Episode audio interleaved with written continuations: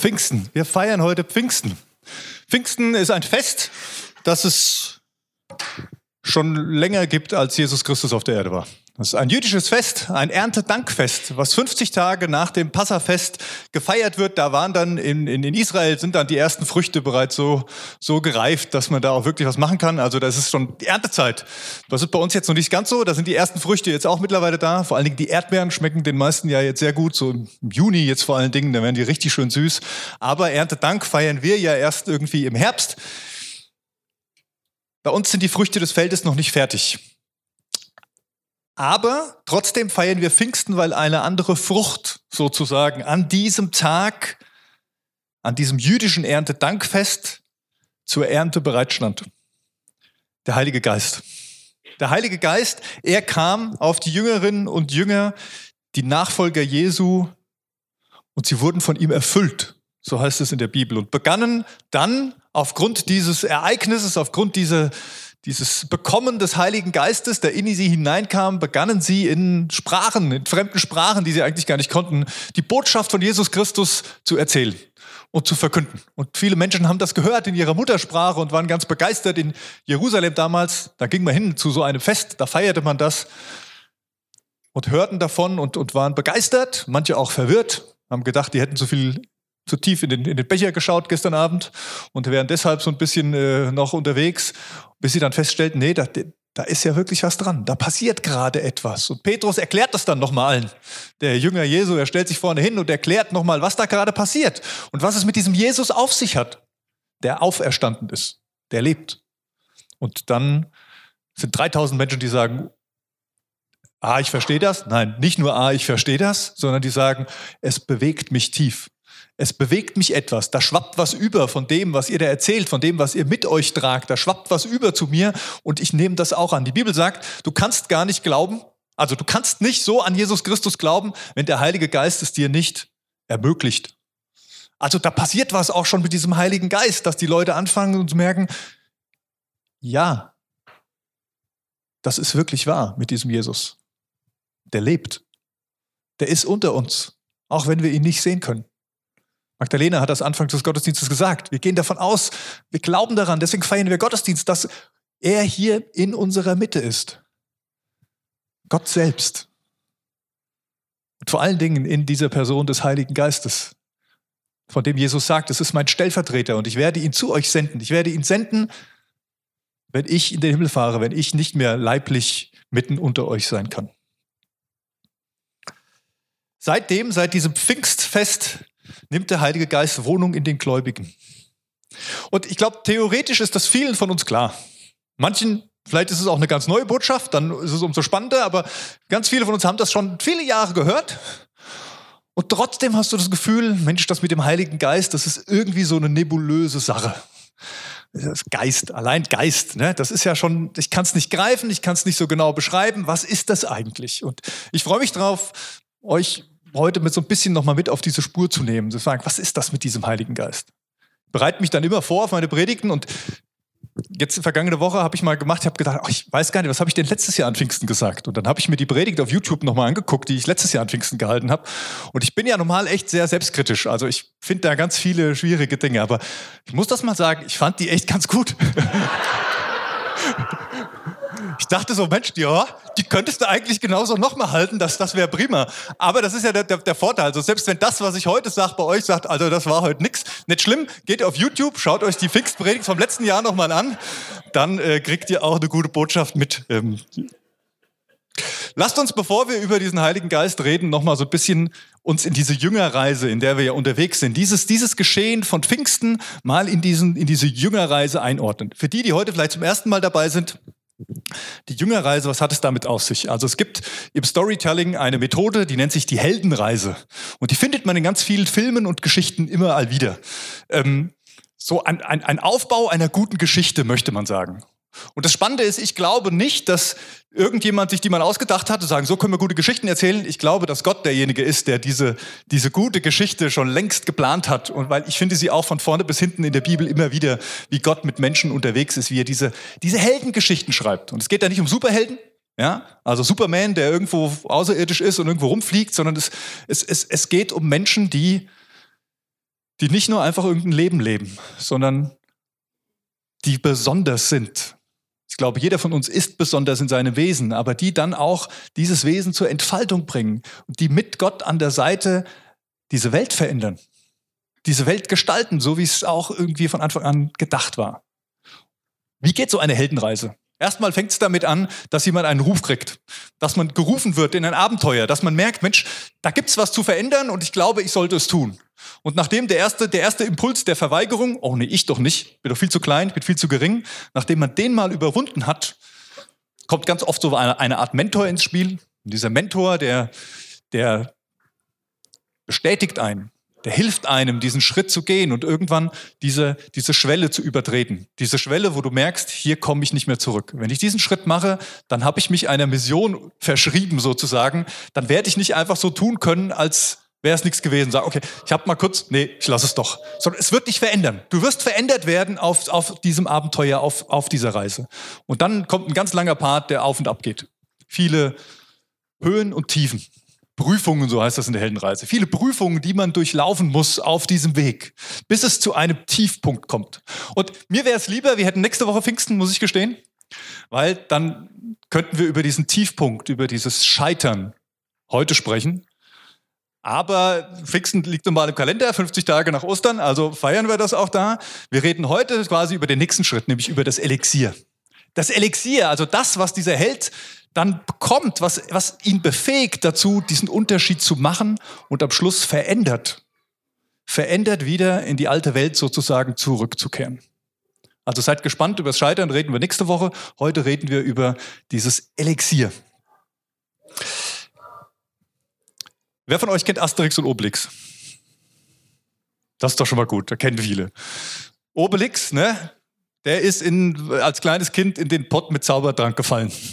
Deswegen hat er dieses Elixier sozusagen gefühlt immer. Und Asterix, der muss dann immer mal ein Schlückchen nehmen und dann baut sich bei ihm so eine besondere Kraft auf. Dann hat er auf einmal wirklich Kraft, die ihn dazu befähigt, die Römer, die das kleine Dorf in Gallien einnehmen will, ähm, in die Flucht zu schlagen. Ja, richtig schön Fratzengeballer, hat man früher gesagt. Ne? Das war so dieses, äh, das, was da passiert. Und eigentlich ist das ja eine ähnliche Geschichte, wie wir in der Bibel auch lesen. Ne? Die Römer, ähnliche Zeit, ja, gleiche Zeit, das römische Reich ist da und, und Jesus kommt, um, so denken alle, jetzt mal den Römern wie Asterix so richtig eine zu geben und mit dieser Kraft sie zu befreien, damit äußerliche Freiheit entsteht.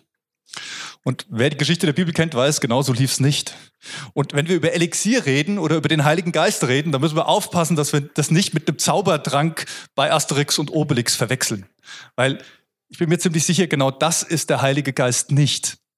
Irgend sowas, was wir mal inhalieren kurz und was uns dann eine übermenschliche Kraft verleiht, die uns dafür sorgen lässt, dass wir die Dinge dann selber in die Hand nehmen können und zum Erfolg bringen.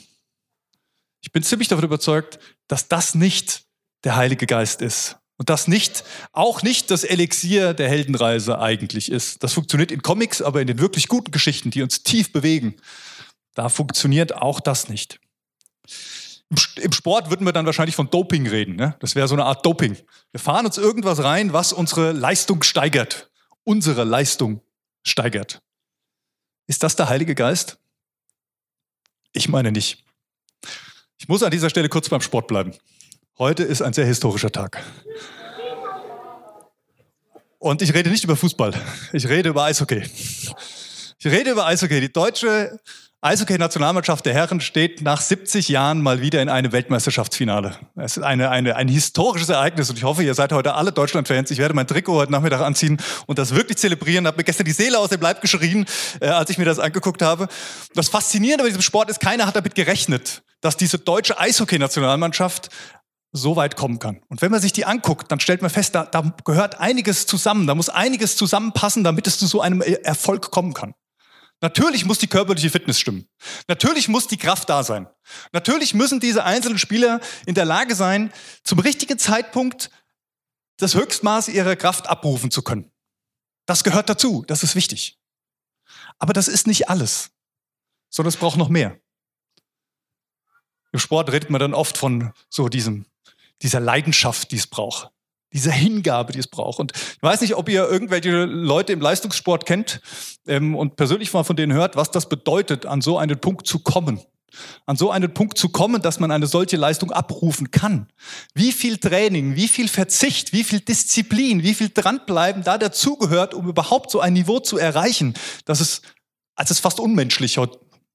Ja, also auch, kann man den Leistungssport auch mal in Frage stellen hier und da. Ja, das ist alles legitim. Aber wie viel, wie viel Leidenschaft jemand braucht, um zu sagen, ich möchte das, ich möchte da dranbleiben. Also es ist auch eine Herzsache. Ist auch eine Frage der Leidenschaft. Und es ist eine Kopfsache. Das sehen wir immer mal wieder. Tut mir leid für alle Dortmund-Fans an dieser Stelle. Ich weiß nicht, was da gestern dazu geführt hat, dass das dann doch noch so schief ging. Aber ähm, wir merken es immer wieder. Die mentale Stärke ist ganz entscheidend, um das dann auch abrufen zu können, was ich investiert habe. Ich muss es in meinem Kopf haben. Ich muss bereit sein, dem Kopf auch weiterzugehen. Wenn ich zu verbissen bin, dann wird es nicht funktionieren. War ganz schön. Ich war am Mittwoch bei den Bundesjugendspielen meiner Tochter ähm, als, als Helfer mit dabei und war dann hier schön im Schrenzerstadion in Butzbach oben und mit den anderen unterwegs.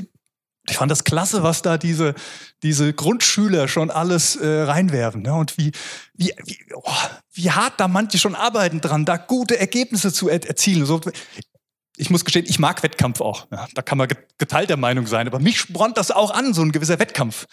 Ich fand es dann spannend. Meine Tochter hat eine richtig gute Leistung abgeliefert, muss ich sagen. Ich bin unheimlich stolz drauf.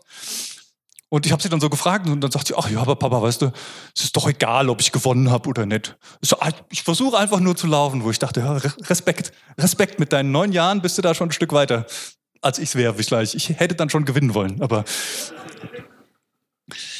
warum erzähle ich euch das alles? Es braucht nicht nur Kraft. Es braucht nicht nur dieses Doping. Um wirklich erfolgreich zu sein, reicht nicht nur einfach Doping und Kraft, sondern es braucht mehr. Es braucht Leidenschaft, es braucht das Herz, es braucht den Kopf, es braucht diese mentale Stärke, dieses, dieses, dieses Wollen. Ja. Manchmal hört man das von, von der Gier sprechen die dann. Also dass wirklich jemand diese Gier hat, es auch wirklich zu wollen. Wenn ich bei der Heldenreise mal nachschlage, kann man viel, viel nachschlagen und mal gucke, was dann da zu Elixier steht, was das Elixier ist, dann schreiben die, es ist, es ist das Ergebnis einer Reise und der Preis dafür, dass der Held sie gemacht hat.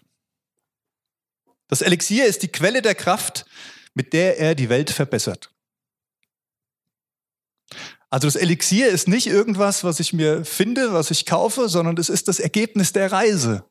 Es ist das Ergebnis eines Wegs und es ist ein Stück weit auch den Preis. Den Preis, der dafür bezahlt werden muss.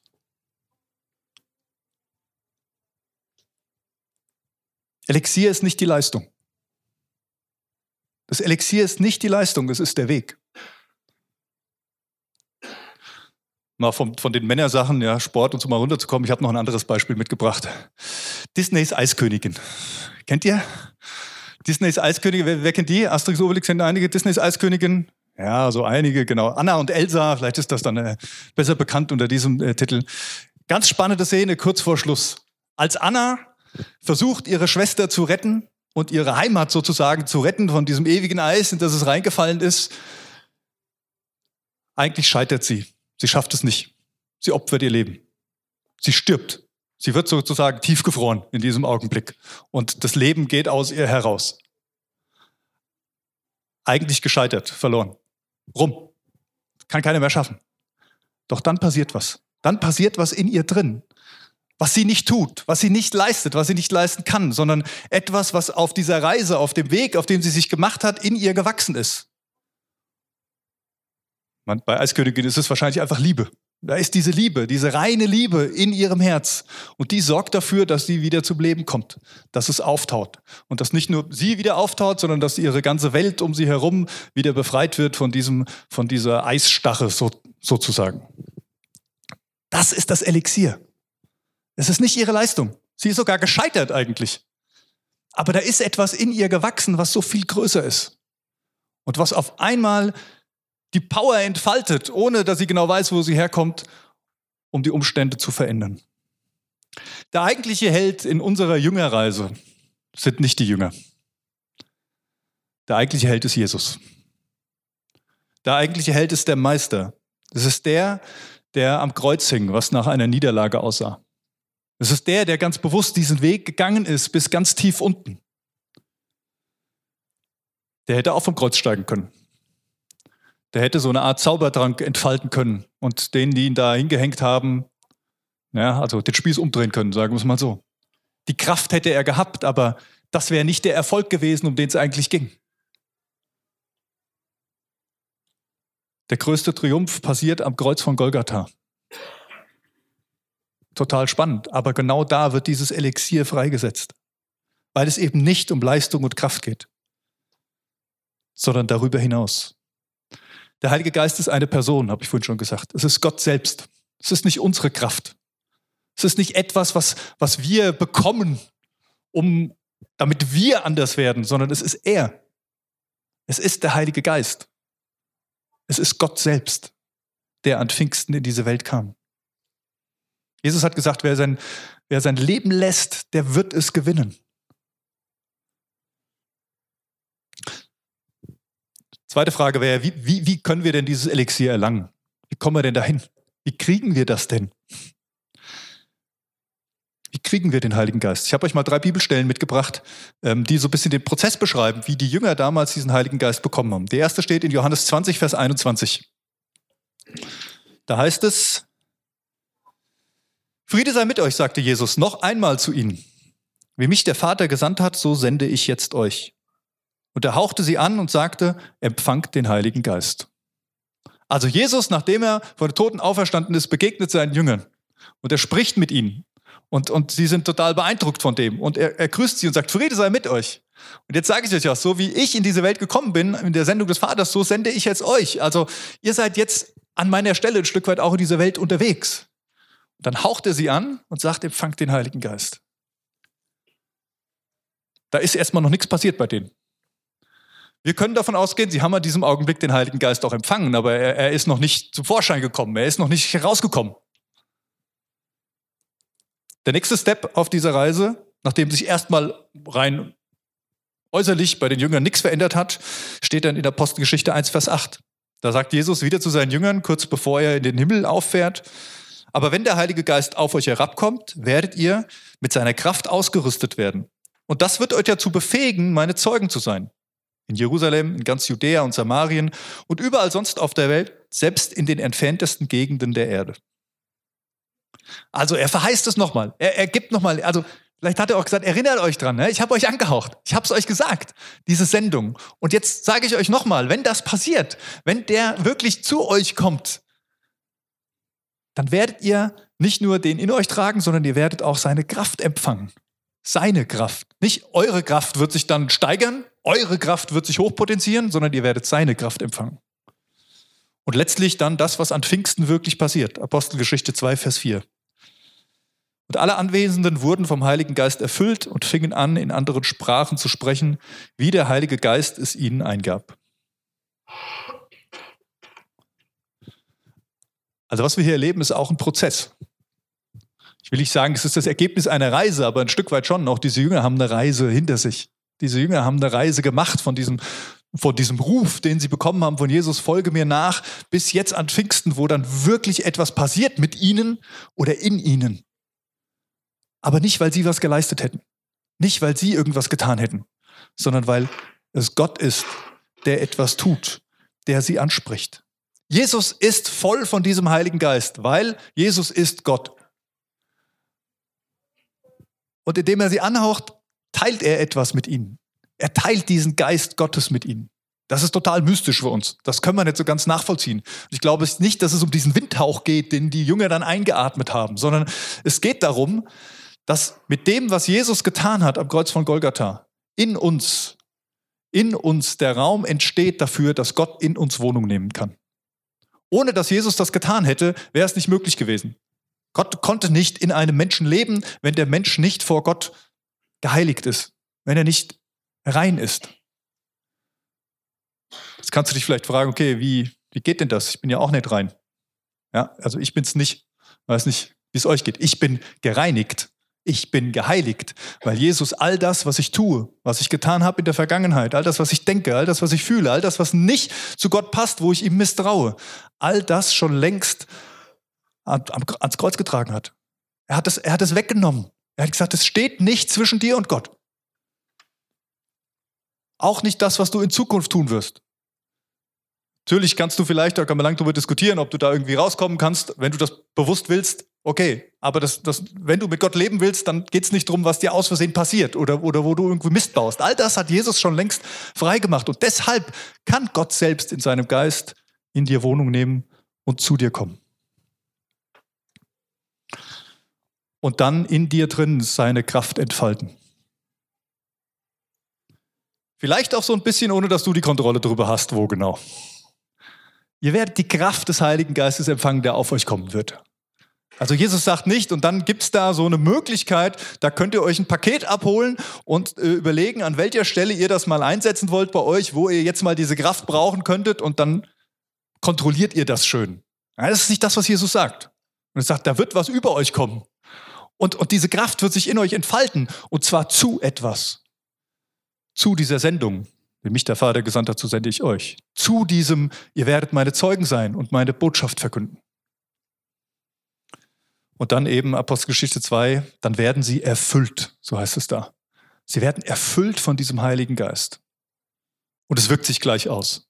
Es fängt direkt an, dass der Heilige Geist sie zu etwas befähigt. Dass der Heilige Geist durch sie hindurch spricht. Was zu der nächsten Frage führt, ja, wie oder was wirkt denn jetzt der Heilige Geist? Was macht er denn eigentlich?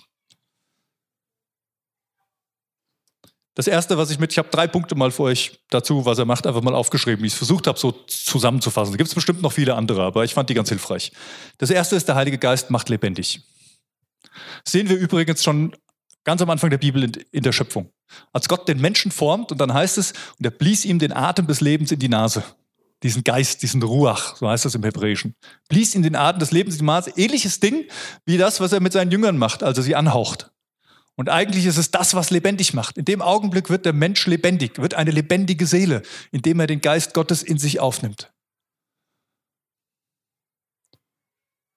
Und er verheißt es durch die Propheten im Alten Testament, sagt, und ich will euch, ich will euer steinernes Herz. Ein steinernes Herz ist auch ein Bild für nicht lebendig. Ja, also wenn dein Herz versteinert ist, dann hast du ein Problem, wenn es nicht mehr schlägt. Und es ist ein schönes Bild dafür zu sagen, dass Gott sagt, und genau so will ich mit euch umgehen. Ich will dieses, dieses eigentlich abgestorbene Herz, weil ihr nicht mehr mit mir in Verbindung seid, will ich rausnehmen und will euch wieder ein lebendiges geben. Das, was schlägt, das, was in Verbindung mit mir steht, das, was das Leben wieder reinbringt und diesen neuen Geist in euch geben. Und genau das passiert dann an Pfingsten. Da wird was lebendig, wenn der Heilige Geist in uns hineinkommt. Da wird etwas wiederhergestellt etwas wiederhergestellt, was vielleicht kaputt gegangen ist. Etwas wiederhergestellt, was verkümmert ist, was abgestorben ist, wird wieder angeschlossen. Er macht lebendig und er beteiligt. Der Heilige Geist beteiligt. An was? An der Gemeinschaft mit Gott. Durch den Heiligen Geist kannst du mit Gott kommunizieren, kannst du mit ihm im Gespräch sein. Das ist was Sagenhaftes mit Gott zu kommunizieren und zu spüren, das ist nicht nur eine Einbahnstraße, wo ich irgendwelche Gebete irgendwo hinschicke, äh, in der Hoffnung, dass es irgendjemand hört, sondern wo was zurückkommt, wo eine Interaktion stattfindet. Der Heilige Geist, er beteiligt an der Mission. Wie mich der Vater gesandt hat, so sende ich euch. Ihr werdet meine Zeugen sein. Jesus kam in dieser Mission in diese Welt, um den Menschen zu begegnen, um sie zu suchen und zu retten, um sie zu Gott zu bringen. Und er ist immer noch mit seinem Heiligen Geist in dieser Mission, in dieser Welt unterwegs. Und du bist beteiligt daran, wenn der Heilige Geist bei dir ist. Er beteiligt uns an diesem, an diesem Leib Christi, wie, wie Paulus es schreibt. Also der Heilige Geist ist so ein, ein Bindeglied, auch was, was Kirche eigentlich am Schluss ausmacht. Man sagt, der Pfingsten ist so der Geburtstag der Kirche, weil da Menschen zusammengekommen sind und man merkt auf einmal, dieser eine Geist, der in ihnen lebt, der verbindet sie, so unterschiedlich sie auch sind. Und auch das ist es. Auch das macht dieser Heilige Geist mit uns. Und letztendlich beteiligt er uns auch an einem Erbe. Paulus sagt, der Heilige Geist ist der Unterpfand. Der Unterpfand dafür, dass du jetzt schon, also auch wenn du es noch nicht merkst, weil wir noch in dieser, in dieser Welt leben, wo es den Tod immer noch gibt. Aber der Heilige Geist in dir ist der Pfand dafür, dass du ewig leben wirst.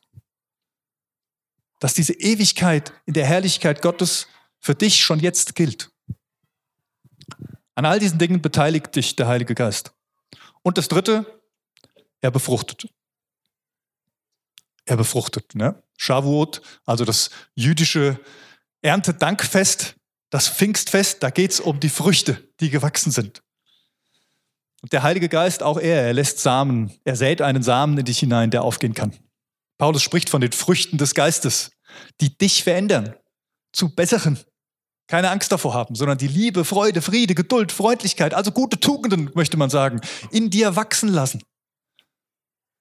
Mit denen du leben kannst, mit denen du ihm ähnlicher werden kannst, mit denen du die Welt verändern kannst. Er lässt Gaben sprießen in dir vielleicht auch manchmal. Also wenn diese Früchte dann aufgehen, dann kannst du manchmal erleben, wie, wie Gott begabt, wie er befähigt. Wie diese Jünger auf einmal da in diesen Sprachen reden konnten, obwohl sie sie nie gelernt haben. Ja? Passiert nicht bei jedem. Aber der Heilige Geist fördert Gaben in uns, die in uns wachsen und, und aufgehen. Und er lässt letztendlich auch eine Wirkung erzielen. Das ist ja das Schöne bei den Früchten. Ne? Wenn man da einfach nur zugucken würde auf dem Feld, wie die wachsen, und man dürfte sie nicht essen, wäre doch irgendwie schade. Das ist ja das Coole, ne? wenn du so eine richtig schöne, sonnengereifte Erdbeere in deinem Mund zergehen lässt. Wow, das ist richtig gut. Das ist eine Wirkung, die erzielt man, unabhängig davon, dass es Nährstoffe sind, die unserem Körper gut tun. Es schmeckt auch einfach noch extrem gut. Der Heilige Geist macht lebendig, er beteiligt und er befruchtet. Bevor ich dir zum Ende dieser Predigt noch drei Aussagen mitgebe, die Paulus zum Heiligen Geist sagt und wie wir damit umgehen sollen, möchte ich, weil das so ein bisschen nebulöses Thema ja auch ist mit dem Heiligen Geist, möchte ich dich nochmal ganz gezielt fragen, dass du bei in dich reinhörst und fragst, kenne ich diesen Heiligen Geist? Also ich weiß nicht, vielleicht bist du ja auch heute einfach nur hierher gerutscht, weil dein Kind bei den Pfadfindern ist und du sitzt hier im, im Saal. Das ist super, freue ich mich sehr, dass du mir das Gehör schenkst, dass ich dir was erzählen darf. Äh, und vielleicht denkst du, ey, ich habe überhaupt gar keine Ahnung, was, was, was, was der da vorne will von mir. Der Heilige Geist. Was ist jetzt das? Irgendwelches Hu-Zeug oder sowas? Ich kann es dir nicht ich kann es dir nicht von jetzt auf gleich erklären und dir alles rational, logisch erfahrbar machen. Aber ich kann dir sagen, hier sitzt ein Raum voll Leute, wo einige dabei sind, die mit diesem Heiligen Geist unterwegs sind. Und ich selber auch. Und ich kann dir nur sagen, es ist das spannendste Abenteuer, die, die größte Erfahrung und vielleicht auch Erfüllung, das in dem Leben zu spüren. Und da geht es nicht um, um irgendwelche Wunder die ganze Zeit nur. Ja, also Star Wars mag ich auch, aber ich kann immer noch nicht die Tasse einfach nur mit der Macht zu mir holen, wenn ich das wollen würde. Aber ich glaube, darum geht es auch überhaupt nicht, sondern es geht um das, was in uns stattfindet. Wir haben das schöne Lied gesungen. Mein Freudenschenker, ja, mein, mein, mein, mein Friedensbringer, mein Lebensspender. Gott ist das und er möchte das für dich sein. Deswegen hat er sein Leben gegeben. Deswegen kam er auf diese Erde, um dich zu suchen, um dich herauszuholen aus diesem, aus dieser Finsternis, in der du manchmal sitzt. Aus dieser Leere, die du vielleicht manchmal fühlst. Das heißt nicht, dass wir keine Freude empfinden. Es gibt viele freudige Dinge. Aber ganz tief in dir drin weißt du, ob du da eine Sehnsucht nach etwas hast oder nicht. Und ich kann dich an dieser Stelle nur einladen, wenn du, wenn du merkst, Mensch, ja, da gibt es vielleicht sowas und ich habe noch keine Ahnung, wie ich damit umgehe. Jesus Christus macht es dir ganz einfach. Er sagt einfach nur, ich bin da. Ich bin da. Und wenn du, wenn du das erfahren möchtest, dann, dann nimm einfach meine Hand und lass uns gemeinsam diese Schritte gehen. Lass mich dir sagen, folg mir ein Stück.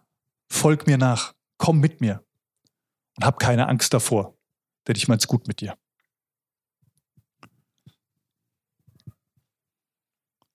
Ich lade dich ein, wenn du, wenn du solche Gedanken hast, mach sie nicht nur mit dir alleine aus. Es kann total helfen, da nochmal mit jemandem drüber zu, zu sprechen. Ich bin da. Erwin, Bene, meine Kollegen, die sitzen auch hier. Wir sind, wir sind sowieso für euch da. Das ist unser Job, für euch da sein zu dürfen. Und wir freuen uns, mit euch ins Gespräch zu gehen. Aber eben auch nach dem Gottesdienst einfach auf die Mitarbeiter zuzugehen. Das, das ist das, worum es geht. Das ist das, worum es geht.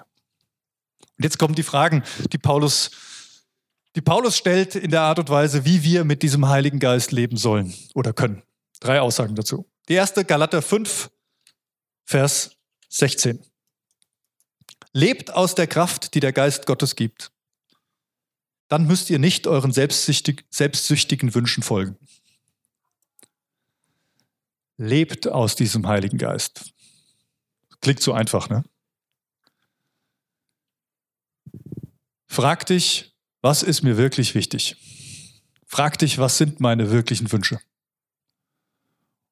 Und ich glaube, dieses Leb aus ihm bedeutet einfach, schenk ihm das Vertrauen. Das, was Magdalena am Anfang erzählt hat. Ich habe so viele Sorgen, aber da ist ein Gott. Da ist ein Gott, der versorgt. Und das nicht nur im Rückspiegel zu sehen, sondern damit vorwärts zu gehen. Zu sagen, ich vertraue auf deine Gegenwart, Gott. Ich vertraue jeden Augenblick darauf, dass du da bist, dass du mich führst. Und dass du dieses Elixier, was Jesus Christus in mir angezettelt hat, sozusagen, was da ist, dass es jeden Augenblick zur Entfaltung kommen kann. Mach, triff deine Entscheidungen nicht nur aus dem Verstand raus. Triff deine Entscheidungen auch mit dem Herzen. Triff deine Entscheidungen mit Gott, mit diesem Heiligen Geist in dir. Das zweite, was Paulus sagt, Epheser 5, Vers 18. Beträgt euch nicht mit Wein, sonst ruiniert ihr damit euer Leben. Lasst euch stattdessen vom Heiligen Geist erfüllen. Also ich finde spannend, dass er hier so eine, so eine Parallele zieht zwischen Wein und Heiligen Geist. Ähm, ich glaube, es ging ihm nicht um das Berauschtsein. Ich glaube, es ging ihm mehr darum, es macht keinen Sinn. Der Wein, der hat, also der Alkohol hat bei uns ja auch manchmal eine Wirkung. Ne? So gerade wenn es viel ist und wenn die Sorgen groß ist, dann meinen wir, wir suchen mal eine schnelle Lösung, um auf andere Gedanken zu kommen. Paulus sagt, mach das nicht, sondern lass dich erfüllen. Lass dich erfüllen.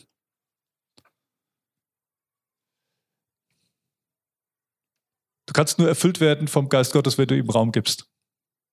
Wenn kein Raum für ihn da ist, was soll er denn erfüllen? Ja, der Wein, wenn, wenn der Wein kein Glas hat oder kein Gefäß hat, wo du ihn reinschüttest, dann läuft alles auf den Tisch und dann hast du nichts davon. Ähnlich ist es vielleicht beim Heiligen Geist auch. Gib ihm Raum. Gib ihm Raum, dass er in dir wirken kann. Und das ist kein, kein mystisches Ding, das ist kein Hokuspokus, da musst du keine Formel sprechen, da musst du dich nur hinstellen. Vielleicht machst du die Hände auf, so wie wir es vorhin gemacht haben, weil es einfach hilft, um dein Bewusstsein dafür zu kriegen. Sag einfach, Jesus Christus, hier bin ich. Heiliger Geist, erfülle mich. Ich möchte dich in meinem Leben haben. Manchmal reicht das, wenn es von Herzen kommt. Und das dritte und letzte, 1. Thessalonicher 5, 19 und 20, unterdrückt nicht das Wirken des Heiligen Geistes. Verachtet nicht die Weisungen, die er euch gibt. Und das sage ich jetzt vor allen Dingen denen, die jetzt schon vielleicht länger damit unterwegs sind. Es gibt einen Unterschied zwischen, zwischen ähm, nicht unterdrücken und ähm, fällt, mir das, fehlt mir das passende Wort, nicht unterdrücken oder blind durch die Gegend laufen. Ja? Also, wer mit dem Heiligen Geist unterwegs ist, der weiß, ich muss erstmal ein Gespür dafür kriegen. Ist das jetzt Gott, der da spricht? Ist das jemand anderes, der die Impulse in mir auslöst oder nicht? Diese Weisungen des Heiligen Geistes, die ich da kriegen kann. Und das ist auch wichtig. Also es geht nicht darum zu sagen, oh, ich habe jetzt gerade das Gefühl, der Heilige Geist hat mir gesagt, also mache ich das, koste es, was es wolle. Nein, ich glaube nicht, dass Gott das von dir verlangt, sondern du darfst damit umgehen, du darfst es prüfen. Du darfst in der Kommunikation mit ihm wieder, da kommen wir wieder dahin, fragen, hast du das jetzt wirklich gemeint? Ist es das, was ich tun soll? Es bedeutet erstmal, das Gegenteil davon nicht zu machen. Nämlich zu sagen, ich kann das nicht kontrollieren. Ich weiß nicht, ob das von mir ist oder von ihm. Hm, ich lasse es einfach ganz. Das ist das, was Paulus sagt, was du nicht machen sollst. Denn Jesus hat dieses Elixier dir nicht gegeben, damit du Erfolge in deinem Leben hast, sondern er hat es dir gegeben, damit du Teil der Mission bist, damit du Teil dieser großen Geschichte bist, wo er diese Welt wiederherstellen möchte, wo er Menschen retten möchte, wo er dich senden möchte, so wie er in dieser Welt unterwegs war. Und wenn du das ignorierst, was der Heilige Geist dir zu verstehen gibt, dann bist du nicht mehr in dieser Geschichte drin. Und wir hatten es, glaube ich, anfangs mal bei der Jüngerreise, wo ich gesagt habe, kann sein, dass diese Jüngerreise ab und zu mal bei dir vorbeikommt, dass du so ein Streckenposten bist. Dann erlebst du so ein bisschen was davon oder kriegst du was davon mit, aber das bedeutet nicht, dass du Teil dieser Jüngerreise bist. Und ich glaube, das möchte Paulus hiermit sagen. Werde Teil davon. Lass dich drauf ein. Lass dich herausfordern. Ich habe in den letzten Wochen festgestellt, wenn ich über Herausforderungen spreche, dass es bei manchen äh, sich so anfühlt wie, ich muss in die Aktion gehen. Ich muss was tun. Aber vielleicht bin ich gar nicht der Typ. Erwin hat das super letzte Woche auf, äh, aufgezeigt, dass es verschiedene Typen gibt. Und dass herausgefordert sein nicht immer das Gleiche bedeutet. Und dass auch Sendung nicht immer das Gleiche bedeutet. Ne? Wir haben dann vielleicht so ein Bild vor Augen, wenn die sagen, und Gott sendet mich, dann muss ich in die Mission gehen oder muss ich irgendwelche Programme schmeißen oder sowas. Nee, darum geht es überhaupt nicht. Das ist nicht der Punkt. Es geht, der, es geht darum, dass Jesus in dir, dass der Heilige Geist in dir etwas größer macht, etwas dich herausfordert, einen nächsten Schritt zu machen. Und dieser Schritt ist gar nicht immer praktisch. Ich glaube sogar in den wenigsten Fällen ist der am Anfang ganz praktisch, sondern eher, der hat was mit deinem, deiner Identität zu tun, mit dem, wer du bist, mit dem, wie du dich selber siehst, vielleicht auch mit dem, wie du Gott siehst, dem, wie du empfindest, wer du bist und, und, und, und also dieses, ich bin nicht genug, es reicht nicht, ich muss verbissen sein. All diese Dinge, da fängt Gott an, an dir zu arbeiten und dich freizusetzen. Und dann wird dieses Elixier in dir auch sichtbar werden. Manchmal für andere sichtbar, wo du selber gar nicht sehen kannst.